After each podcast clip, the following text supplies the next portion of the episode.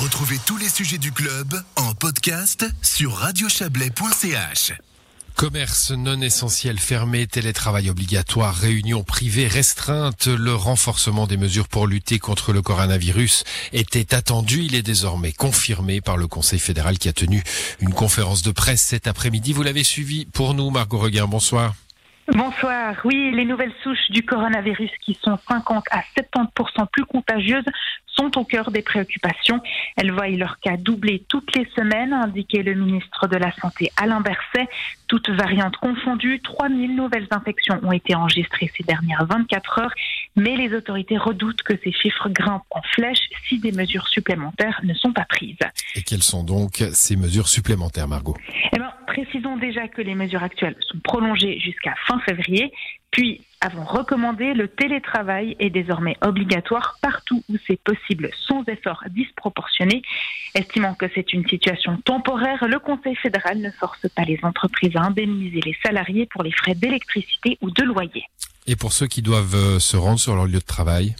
Eh bien, ils seront masqués.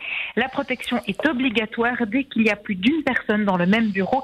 Cela veut dire que la distance minimale entre les postes ne suffit plus. Si les employés à risque ne peuvent pas être suffisamment bien protégés au bureau ou ne peuvent pas télétravailler, ils pourront rester chez eux et recevoir la totalité de leur salaire. Et puis, dès lundi, les commerces et marchés vendant des biens non essentiels devront fermer. Les restrictions horaires et dominicales pour les magasins vendant des biens de consommation courante, les stations d'essence et les kiosques seront en revanche levées. Dès la semaine prochaine aussi, les réunions privées seront limitées à 5 personnes, que ce soit à l'intérieur ou à l'extérieur, y compris pour les enfants. Un changement fondamental. Et eh oui, un changement fondamental pour les familles, hein, évidemment, qui ne pourront plus, euh, à condition d'avoir plus de deux enfants, voire deux adultes avec un enfant, par exemple. Hein, euh, complications euh, arithmétiques pour les familles. Il y a aussi eu des bonnes nouvelles, Margot, aujourd'hui. Oui, effectivement, on peut le dire. La Confédération a assoupli les conditions pour les entreprises considérées comme des cas de rigueur. Elles sont désormais considérées comme des cas de rigueur si elles ont été fermées pendant au moins 40 jours civils par les autorités dès le 1er novembre.